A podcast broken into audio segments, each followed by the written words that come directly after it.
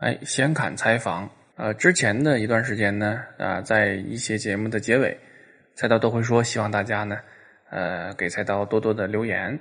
啊，这种留言呢，不光是问问题啊，也希望大家啊，能够针对一些经济现象啊，一些经济的新闻，呃，多表达一些自己的看法。然后呢，有比较好的留言呢，菜刀也可以在节目中跟大家分享。啊，然后呢，经过了这样一段时间，菜刀发现呢，在咱们微信后台。啊，大家留言的这个质量、留言的水平啊，啊，确实是越来越高啊，更高了。所以呢，这一期咱们就针对一些比较有代表性的朋友的留言啊，跟大家分享一下。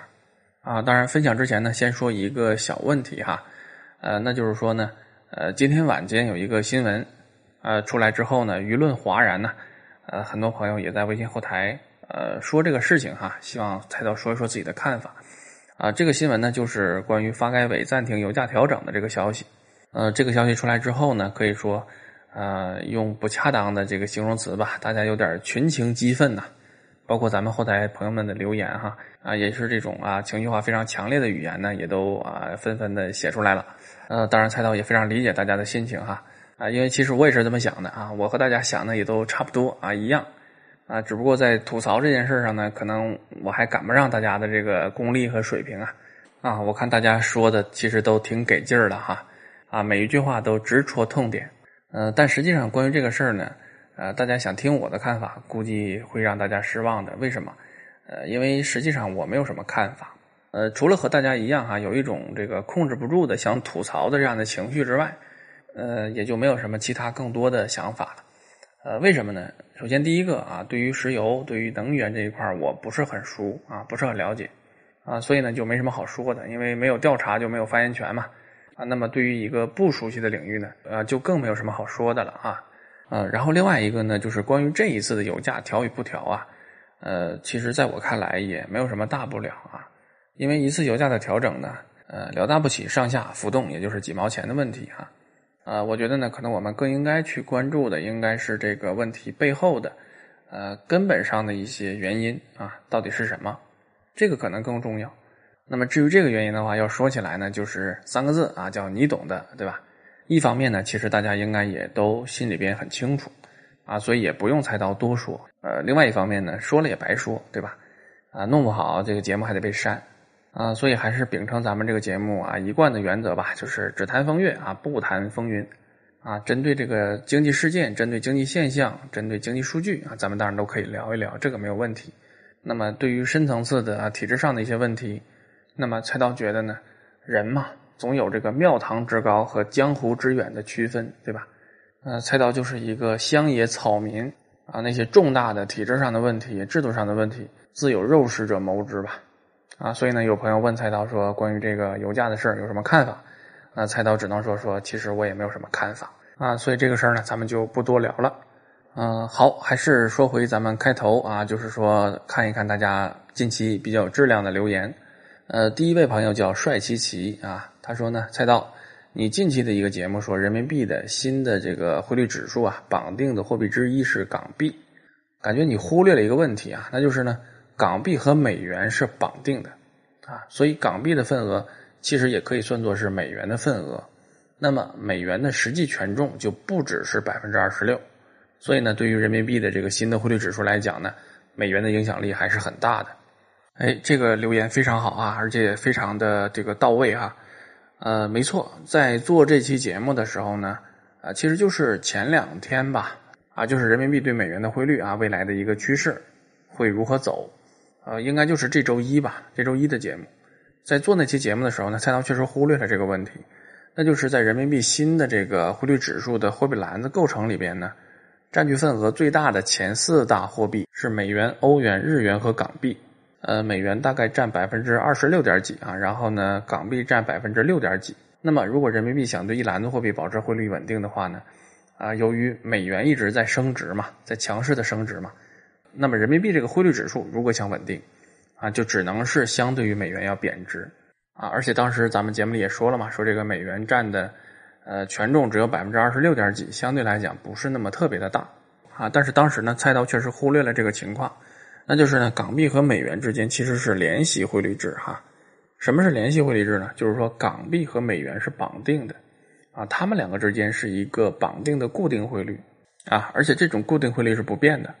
那么对于人民币汇率指数来讲，因为它是一个指数嘛，啊，所以在进行这个汇率指数的计算的过程中呢，港币啊确实就可以等同于美元这样一个地位啊，因为它们两个是固定汇率的，啊，美元升，港币也升；美元降，港币也降，是这样一个情况。那么如果是这样看来的话呢，呃，实际上在人民币的这个汇率指数的货币篮子里边，美元和港币加在一起的权重呢就要达到百分之三十三。嗯，所以就像这位帅气气朋友说的一样哈，啊，说这个影响力呢其实还是很大的。因为这个就已经占到三分之一了嘛，呃，所以这位朋友说的很对哈，呃，不过呢，这种情况后来菜刀又啊想了一下，啊，虽然港币和美元啊存在一个绑定的情况，但是这种情况呢，对于咱们的结论影响并不大啊，啊，因为尽管也占了百分之三十三的权重嘛，但是从大的角度来看呢，还是处于一个呃相对小的份额，对吧？啊，因为现在的货币体系是美元独强嘛。其他货币相对于美元都是弱的，那也就是说呢，啊，在咱们现在人民币确定汇率指数的这个货币篮子里边，目前处于贬值趋势的这样的货币呢，啊，还占到将近百分之六十七的份额。因此呢，对于咱们结论的判断啊，应该不会产生太大的影响。呃，不过这位朋友的想法很好哈，而且思路也很正啊，非常的专业。然后除了上面这个留言呢，他其实还有一个留言，他说呢，呃，不过这样感觉也很奇怪。为什么汇率和美元绑定的港币也要在参考的货币篮子里呢？难道未来港币也会解除和美元挂钩吗？呃，这个思路很专业哈。啊，对于这个问题呢，菜刀是这么看的。呃，港币在这个货币篮子里边其实也是很正常的。为什么呢？因为港币和人民币之间的关系确实太密切了。啊，因为毕竟是人民币的参考的货币篮子嘛。呃，所以呢，和人民币关系密切的货币呢，啊，一定会加入到这个篮子里边来啊，这个是很正常的。呃，至于说说未来港币会不会解除和美元挂钩这样的问题，啊，蔡导觉得呢，可能短期之内还是不现实的，呃，因为这个毕竟香港联系汇率制已经这么多年了嘛，而且这么多年的运行呢，一直也比较稳定，而且更关键的呢，香港是一个自由港啊，它是一个金融高度自由也高度发达的这样一个地区，它和美元之间采取一个固定汇率制啊，也就是联系汇率，其实是有很全面、很现实的考虑的。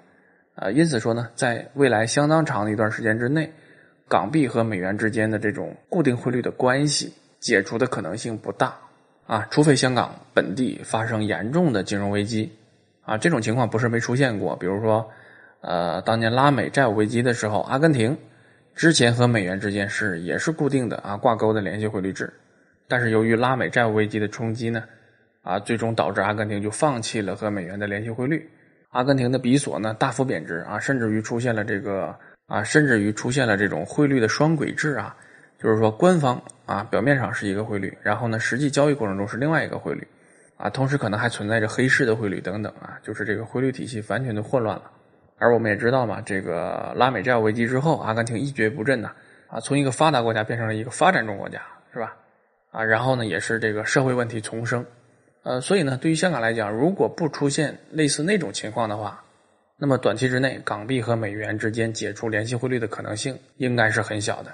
但是呢，在港币和美元之间保持固定汇率的同时，啊，有另外一个情况呢，也越来越突出，那就是对于港币来讲，人民币的影响因素越来越大，是吧？为什么人民币的影响因素越来越大呢？因为香港回归了嘛，再加上大陆的经济呢，实际上就是在香港回归之后。经历了一个高速发展的阶段。另外呢，由于香港的回归，导致这个两地之间的这个货币市场啊、金融市场啊，这种沟通越来越频繁，这种障碍越来越少。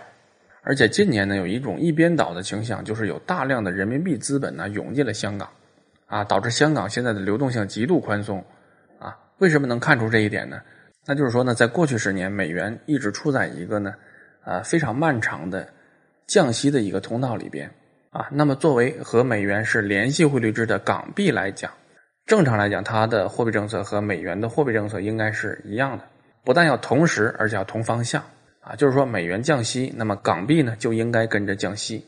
啊，但实际上我们看呢，在最近几年，港币虽然和美元仍然维持着固定汇率制，但是在货币政策方面和美元开始出现了分离。啊，不但这个货币政策很多时候不同时。甚至于呢，有的时候是反向的，比如说美元在降息，但是港币在加息啊，这种情况都是有的啊。正常来讲呢，作为一个联系汇率制这样的两种货币，这不是一个正常的现象。那么，为什么港币会出现了这样的情况呢？其实就是因为人民币在港币上的影响因素越来越大啊，所以才出现了这个问题。所以呢，啊，这位帅琪琪朋友哈，为什么说他的留言很有质量呢？啊，因为我觉得从他的留言里面来看，他应该也是在困惑于这个问题啊，所以他说呢，他说感觉很奇怪啊，为什么汇率和美元绑定的港币要在人民币汇率的参考栏子里？啊，难道未来港币会和美元解除挂钩吗？所以呢，这样的留言很好哈，啊，所以呢，也希望咱们的听众朋友呢，能够像这位朋友一样，对于菜刀的节目啊，对于实时发生的一些财经的新闻、财经的消息，或者您感兴趣的一些财经的话题啊，多多的发表您的看法。啊，这就是咱们今天要聊的第一位朋友的留言啊，叫做帅琪琪，然后第二位朋友呢叫非典型性大叔。啊，这是一位老朋友了。啊，咱们节目中多次提到过这位朋友。以至于这位朋友给菜刀专门的留言说：“以后啊，呃，再读他留言的时候就不要读他的名字了啊，省得被大家认为是托但实际上真不是托哈，我不认识这位朋友。呃，这位朋友说呢，说对于利用农民工去库存这个事儿，今天很多媒体都表示不靠谱啊。的确，购买力差距太大。想想呢，似乎除了政策倾斜给金融支持外，也没有其他的办法。”但老大们已经发话了，如果未来真的大规模给农民工住房抵押贷款，那不就成了次贷了吗？那么对于未来在消费端加杠杆这个事儿，猜到你怎么看？会不会像美国一样出现次贷危机？啊，这个留言也非常好哈，啊，整体的思路呢也比较的清楚。因为昨天的节目咱们讲这个政治局会议嘛，给这个二零一六年的经济工作进行定调啊，其中呢两次提到了这个农民工买房的问题，而且关于这个问题呢，不是现在开始提的哈。从十八届五中全会，咱们一直就在提啊，这个啊户籍人口城镇化率要提高的问题。那么对于这个问题呢，其实主力就是这些农民工朋友们。后来呢，又加了一个房地产去库存啊。那么怎么去库存呢？在昨天的政治局会议上说的就是呢，农民工要买房啊。但是这个消息呢，就是到此为止就结束了。不过这位非典型性大叔这位朋友呢，他这个思路啊就非常的清楚。他从这个消息马上就想到了下一步，那就是说。这些农民工去买房啊，首先他们能不能买得起啊？这个正常来讲，我们都是能想到的这一点哈啊。但是作为咱们普通人来讲，想不到的另外一层是什么呢？就是说，如果他们买不起，没有这个消费能力，但是通过政策的扶持啊，通过这个政府的帮助，让他们买得起了之后，这中间会不会出现问题啊？能想到这一层就很厉害了啊！为什么呢？因为就是他明明买不起，但是呢，你非让他买。通过非常优惠的条件让他买了，那么买完之后怎么办？啊，就像这位朋友在留言里面提到的一样，啊，那不就成了次贷了吗？对吧？就是美国的次贷危机的次贷嘛。啊，那么如果这个事儿真的做成了的话，我们会不会像美国一样出现次贷危机呢？呃，那么关于这个事儿呢，才倒觉得可能性不是没有啊。呃，如果各种条件都具备，然后整体呢，我们这个政策路径的选择。啊，如果非要往次贷的那个方向走的话，那么形成中国版的次贷危机不是没有可能的。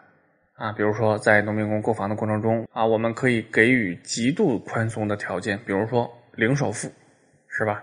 啊，比如说超低利率，啊，比如说可以放宽发放住房抵押贷款的审查资格，是吧？如果我们真的是这样来做的话，那实际上是什么呢？啊，就是形成了中国版的次级贷款。大家注意，这个叫次级贷款，哈，叫次贷。但还不能说是次贷危机，次贷嘛就是次级贷。什么叫次级贷啊？啊，就是信用等级不是那么高的贷款，就叫次级贷。但是次级贷出现了，并不一定意味着会出现次贷危机啊。那么再怎么发展就会变成次贷危机呢？就是说把这些次级贷再包装成金融产品，啊，把它进行资产证券化，做成金融衍生品，然后呢，金融衍生品本身再通过金融工程的方式。去做各种的风险的分散呐，风险的对冲啊，甚至于再证券化等等，然后在这个里边再加杠杆。那么一旦有朝一日这个资产价格下跌的话，这个次贷危机就会爆发了啊。关于这个美国的次贷危机啊，当时的来龙去脉，咱们有一期节目是讲过的啊啊，大概是十一月二十几号的一期节目吧啊，说的是啊，公积金新政会不会引发中国版的次贷危机？如果大家感兴趣，可以去找那期节目来听啊。我们在这儿呢就不再多说了这个问题。所以如果按照这个途径来发展下去的话呢，呃，像这位朋友说的，说那不就成了中国的次贷吗？哎，次贷也是有可能出现的。然后次贷会不会演变成次贷危机呢？也是有可能的，是吧？但是呢，这毕竟只是一种政策选择的方向，呃，而且在我个人看来呢，这种政策选择的可能性啊，呃，在目前看不是很大。为什么呢？因为第一个有前车之鉴了嘛，啊，美国就是这么干的啊，然后出了那么大的事儿，对吧？所以咱们肯定是要小心谨慎啊，轻易来讲不会往那个方向上走啊。就算往那个方向上走，然后再出问题啊，这个问题呢，肯定也是换一个花样出来的，不可能原封不动的这个原版再演一遍啊，这个事儿很难。而且更关键的是什么呢？更关键的是现在我们有另外一条政策选择的途径可以走，而且为了这个另外的这一条政策选择的途径呢。啊，我们已经做了很多的准备。这条途径是什么？啊，其实呢，就是在配合房地产去库存也好，配合这个户籍人口城镇化率提高也好。因为户籍人口城镇化率的提高，实质上就是户籍制度的改革嘛。那么，除了户籍制度的改革之外，我们现在还有土地制度改革啊，也是在配套进行的啊。只不过呢，我们最近说的比较少啊，这个东西进行的不是那么的轰轰烈烈啊。当然了，这里边也可能是因为困难比较多，是吧？进展的不是那么顺利，嗯，甚至呢，现在来看有点停滞不前的感觉，啊，但是不论如何呢，这个是我们现在政策选择的一个方向。那什么是土地制度改革呀？现在的思路呢，我们提的最多的就是土地流转，啊，农民工要进城啊，进城要落户，他进城落户，他得有钱呢，这笔钱怎么来呀？就是把他在农村的这些土地，啊，承包田也好，口粮田也好，这个宅基地也好，因为原来这些都是集体土地嘛。农民只是有这个承包权、有使用权，但是现在呢，要把这个土地能够产生的一些财产性收入的权利交还给农民自己，然后农民通过这些权利的流转获得现金，然后拿到钱之后怎么办？到城里边去落户，然后落户的这个钱呢，既可以够他在城里边买一个房子，同时呢，也能够让他再有一部分生存和发展的资金啊，比如说他想做一个小生意啊，做一个什么小买卖等等啊。啊，最起码有一点本钱，啊，这个是一个啊，目前土地改革的理想的状态，啊，也就是土地流转，啊，或者说呢叫啊三权分离啊，什么呢？就是土地的使用权、所有权和经营权啊，三者要分开，通过这种方式解决农民进城的问题啊。所以呢，如果按照这样的一个政策思路来进行的话，啊，那么对于进城购房的农民工来讲呢，就不需要再走次贷那条路了。是吧？那个政策上只需要给一些，呃，利率上的优惠啊，给一些税费方面的减免就可以了。从银行这个端口，从住房抵押贷款的审核和风险控制的端口呢，还是可以控制的。啊，当然，这会不会产生其他别的问题啊？这个咱们暂且不论。啊，咱们只说这位朋友提出的说次贷这个问题，啊，其实是可以避免的。啊，当然，另外一个问题就是说这条路能不能走得通？啊，因为毕竟目前我们在土地制度改革这一块现在确实遇到了很大的困难啊，有点推不动的感觉，啊，它能不能走得通，咱们也先暂且不论啊。而且从目前的情况看呢，如果这条路走不通的话，那也没有其他的路可走了。然后除了这段之外呢，这位朋友还有一段留言，他说呢，说目前房子库存主要在三四线城市，这些地方农民工打工也不会去呀。那么即使未来靠农民工去掉了一二线的库存，三四线的怎么办呢？啊，这个问题你怎么看？啊，这个问题呢，当然很好，呃，但其实呢，我觉得，呃，我更希望看到这位朋友自己的看法，啊，就是说关于这个问题，你自己是怎么想的？啊，你也可以给菜刀留言，然后呢，啊，菜刀也可以跟大家分享。所以呢，关于这个问题，啊，今天菜刀先不说自己的看法哈，也算是一个小话题吧，留在咱们这期节目的结尾。啊，这位朋友也好，或者是其他的所有的朋友也好，关于这个问题。都可以说一下自己的看法，然后在微信公号给菜刀留言。呃，再重复一遍这个问题是什么呢？就是说，目前的房子库存主要在三四线城市，这些地方农民工打工也不会去呀。那么，即使未来靠农民工去掉了一二线的库存，那么三四线的库存怎么办？啊，针对这个问题，期待着大家的留言哈。好，时间关系呢，今天咱们就先聊到这儿。希望看到大家更多的啊，更好的质量更高的留言。啊，也希望在节目中针对相关的问题，能够跟大家分享大家自己的看法啊。然后说到这儿呢，哎，再再加一句哈，就是说大家尽量别给菜刀留这个语音的留言哈。很多朋友是一条语音发过来，因为处理大家的留言嘛，呃，看的效率要比听的效率高得多啊。因为听，比如说你发了一分钟的语音，我最起码要把这一分钟从头听到尾，但是一分钟我可能能看五六条留言啊。所以大家尽量不要发语音的留言哈。而且呢，咱们这个朋友天南海北哪儿都有啊啊，有的朋友这个语音呢，这个这个方言呢，或者说这个口音还非常重。作为菜刀这样一个东北人来讲，也实在是听不懂啊啊，所以还是希望大家尽量给菜刀发文字版的留言哈啊，我知道这个打字肯定比说话要慢很多啊，所以就辛苦大家了啊，也感谢大家。今天的节目呢就是这样啊，结尾还是欢迎大家关注菜刀的微信公号啊，关注方法在微信公号中搜索“圆圆菜刀”就可以了啊，然后希望大家给菜刀打赏啊，打赏方式呢也是在菜刀的微信公号里啊，回复“打赏”这两个关键字，就会出现打赏的入口了。欢迎大家打赏，也感谢大家打赏哈。最后还是感谢大家，我们明天再见。